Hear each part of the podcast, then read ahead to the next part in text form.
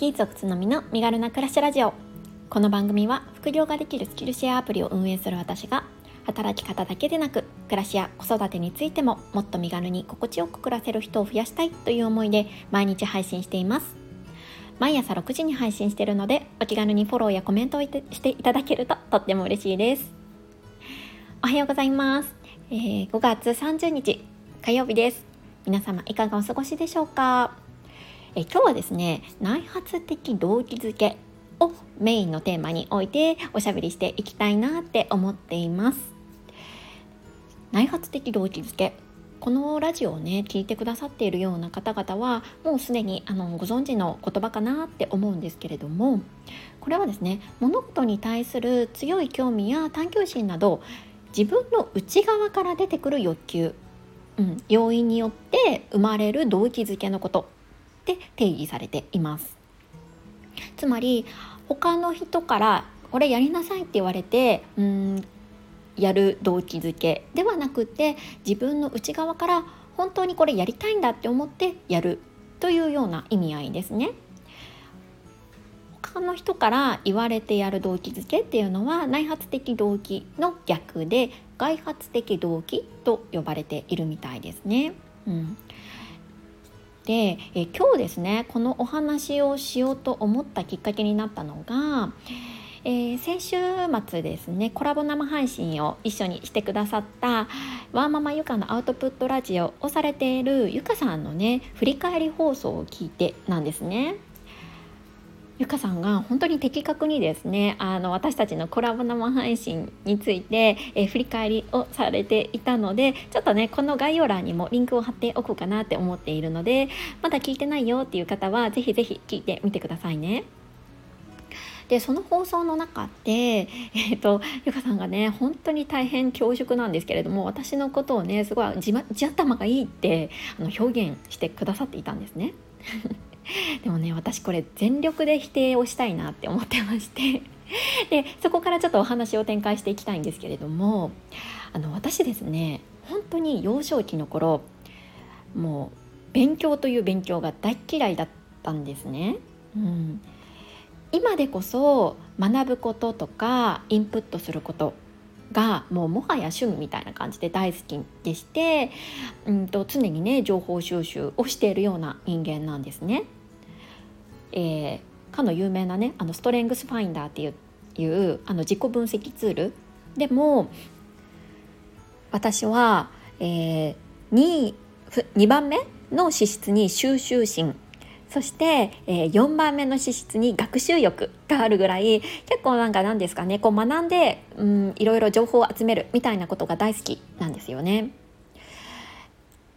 でまあ昔はねそう勉強することが嫌いだったって申し上げたんですけれどもどれぐらい、えー、苦手だったかというともうね小学1年生の時点でまず自分の名前が全く書けなかったんですね。そして、えー、その当時ね小学校って結構居残り勉強があったんですよ。皆さんの時代はいかがでしたか？え私はですね毎日のように居残りをさせられていましてもう特にね算数が大の苦手で本当につらかった 経験があります。でとにかくもう毎日毎日もう勉強は嫌ででも宿題なんかやったこともなかったですね。でいつももう居残りリストには私の名前が載っている、まあ、そんなね小学生時代を過ごしたんですよね。でまあ、何がきっかけで、まあ、学ぶことが好きになったかっていうところなんですけれどもあの実はですね私の父は当時仕事でで海外出張を多くしていました。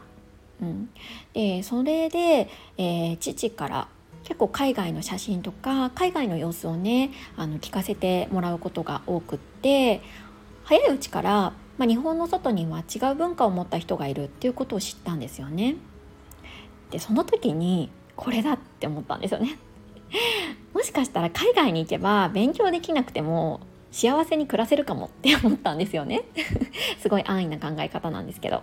で、まあ、抜け出したいっていう思いで海外でね生活しようっていうふうに、うん、小学6年生ぐらいの時かな、うん、考えました。でいろいろね、調べていったところ、まあ、どうやら海外留学をするためには、まあ、ある程度ねそれなりにやっぱり勉強していないといけないっていうことも同時に知ったんですよね。でそこから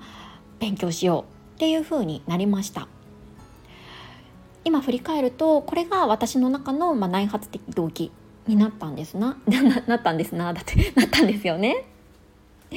そう。でねそこから、まあ、勉強するということがある程度習慣化しましてで勉強すれば、まあ、ある程度までね、まあ、あの成績も上がってなんとなくねあやればできるんだっていう喜びも感じるようになりました。多分なんですけど親がねここであのここでというか、まあ、幼少期の頃にもうこのままではまずいと思って勉強しなさいとか無理やりねやらせられていたらこうにはならなかっただろうなっていうふうに振り返るんですよね。まあ、当時のことをね親に聞いてみたんですよね。私自分の名前もろくに書けなくって不安じゃなかったのっていう感じで そしたらねもう半ば諦めてたんだよねって言われました もうあなたはも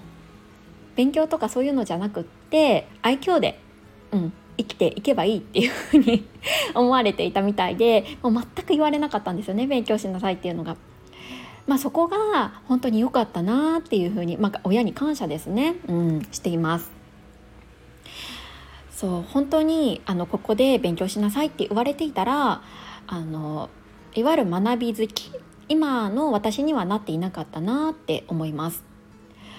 結局私はうん、まあ、その後ね中学生から、まあ、なんとか勉強をするようになりまして、えー、大学にも進学しその後にあの当時のね小学校の頃の一つの夢だった海外留学っていうのを果たすようになったんですよね。うんでやっぱりあの内発的動機づけ、うん、これって本当に大切だなっていうふうに思いました。私は今2歳と4歳の子育てをしているんですけれどもなんかねやっぱりどうしてもこう自分の子供となるとこう感情移入をねしてしまうところがどうしてもあってこの子たちのためにと思ってねあああしろこうしろと結構口酸っぱく言ってしまうことがあるんですけれどもここのね内発的動機づけを大切にするっていうことは私のね育児の中でも大切にしておきたいところだなとちょっとね改めて思ったのでこちらでシェアをしていたさせていただきました。皆さんにとっての内発的動機づけどんなものがありましたか？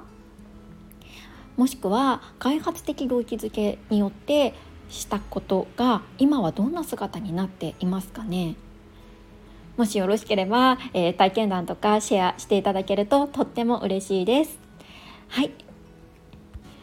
今日の本題はここまでになります。ここまで聞いてくださって本当にありがとうございます。この放送に何かしらいいなと思う点があったり、思うことがあったら、ぜひコメントやいいねお待ちしております。よろしくお願いします。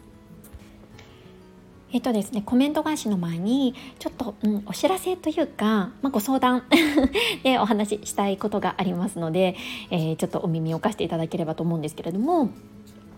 えっとですね、今週のちょっと金曜日ぐらいから、えー、ちょっとね、固定で、えー、ライブ配信を一人語り30分ぐらいやろうかななんて思っています。というのも 前のコラボ生配信が楽しすぎてこれちょっとね固定でやりたいなってちょっと自分で思ったんですよね。なのであくまで試験的な感じでやろうかなって思っています。えー、金曜日ちょっと花金っていうこともありますのでお昼の時間帯ですね12時から12時30分ぐらいまでの間で毎週金曜日えー、やっていこうかななんて思っています。まあ、もしかしたらちょっと仕事の都合上うんできない日もあるかななんて思っているんですけれども基本的にここのねちょっとあの私の休憩時間も兼ねてやろうかなって思っています。まその代わり金曜日の朝6時配信というのは、えー、やめてライブ配信に当てたいななんて思っています。でまずね何を話すかっていうのは、うん、あまり決めてはないんですけれども、まあ、こういう感じで、えー、収録と同じ何かしらのねテーマを決めて一人語りをしつつもし、えー、直接ライブ配信に入ってくれた方がいらっしゃったら、まあ、一緒にねあのお話なんかもできたら楽しいんじゃないかななんて思ったんですよね。なのでもしねあのお話できる環境の方とかいたらお気軽に手とか挙げていただいて、まあ、その話題についてねお話しするのもとても楽しいんじゃないかなって思ったので。えー、6月2日の金曜日の12時から12時半ぐらいまで、うん、とりあえずやってみようかななんて思っています。はい、よろしければお付き合いいただけるととっても嬉しいです。はい、えー、ここからはコメント返しをさせていただきます。えー、コラボライブの後半のですね、えー、放送に、え新たにコメントをいただきました。南さんとおたまさん、かなさん3名の方からですね、えまず南さんですつのみさんおはようございますアーカイブで聞きましたゆかさんとのコラボ聞いていてワクワクしましたお二人とも試行錯誤しながら配信続けられていることを共有されていて私が励まされました。私はスタイフ、インスタ、ノートをしていますが結局続けているのがスタイフです。話したことをそのまま発信できる手軽さが今の私にとってちょうどいいですね。今度岡山に立ち寄りますので集まりたいですねといただいています。南さんありがとうございます。あ南さんはそうですよね。インスタもされていますもんね。そうそう実はね私ずっと頭の中にインスタもやりたいっていう気持ちがあるんですよね。ねなんか今回のライブ配信とかあとこれからのその発信の幅についてお話しされてるパーソナリティさんのお話とかも聞いて結構、うん、刺激をされています。えー、なのでまずとりあえず、えー、今週の金曜日に、まあ、生ライブをちょっと30分間だけやるっていうのを初の試みでしてみたいななんて思っているところなんですよね。南さんちょっとインスタのこととかもぜひぜひ、えー、放送でシェアしていただけると耳暖房で 聞かせていただきたいなって思っています。そうそしてそう岡山ぜひ立ち寄ってください帰省の際には。もうね絶対会いたいです あのこうやってねリアルで会えるって本当にすごいもう奇跡的なことですよね。うんゆかさんも放送の中でお話しされていましたけれども、まあ、いわゆるネットでつながってリアルで会うってなんかすごいですよね。いや南さんもきっと素敵なお人なんだろうなって思ってますのでぜひぜひ、えー、お立ち寄りの際は、えー、私とゆかさんに ご連絡くださいよろしくお願いしますはい続いておたまさんです。えー、SS SNS との付き合い方難しいですよね。もう時間を決めるしかないのかな。家族には遊んでるわけじゃないと伝えてお互いモヤモヤしないようにできる限りしていますと。またコラボしてくださいね。ということですね。おたまさんありがとうございます。いやそうですよね。で特にねあのたまさんも、えー、インスタグラムかなり力を入れて発信されていると思いますので、まあ、なおさらね難しい部分なんじゃないかなとちょっと推察しました。なんかここのね部分についても是非、えー、 Voicy でお話ししていただけるととっても喜びます。でまたコラボの際は、えーえー、ご参加していただいたりとかお耳をお貸しいただけるととっても嬉しいです。おたまさんありがとうございます。はい、えー、最後かなさんです。えアーカイブ楽しく拝聴させていただきました。とっても楽しそうな雰囲気が伝わってさらにテーマがテーマが悩みにドストライクすぎて何度も首もげました。いや首もげましたよね。自分で言うのもなんなんですけどいやすごい名言続出でしたよね。このテーマみんなで話したら一晩中語れそうな深いテーマですよね。いや本当におっしゃる通りですよね。もうずっと延々と話せそうですよね。みんな同じようにいろいろ試行錯誤をされているはずだよなと思って勇気づけられました。楽しいコラボ放送ありがとうございました。ということでかなさんこちらこそありがとうございました。ぱり皆さんこの一発信者としてどういうふうに SNS と付き合っていくかあとまあ家族との関係性とかもねあの兼ね合いもあるので本当に毎日毎日が実験っていう感じですよね。でもこの毎日毎日の実験がきっとうんいつかね実を結ぶというか何かしらの形に変えるんだろうなってあ私はね信じてやっているところがあります。またねいろいろなこう悩みとか発信する上でのうん試行錯誤皆さんと共有させていただけたらとっても嬉しいなと思います聞いていただき本当にありがとうございましたはい、えー、今日の放送はここまでになります。えー、他のですね、えー、コメントもまだいただいているんですけれども、えー、お時間ですね、えー、またちょっと調整しまして必ずお返事したいなって思っておりますのでどうぞよろしくお願いします。はい皆様素敵な一日をこれからもお過ごしください。それではまた明日。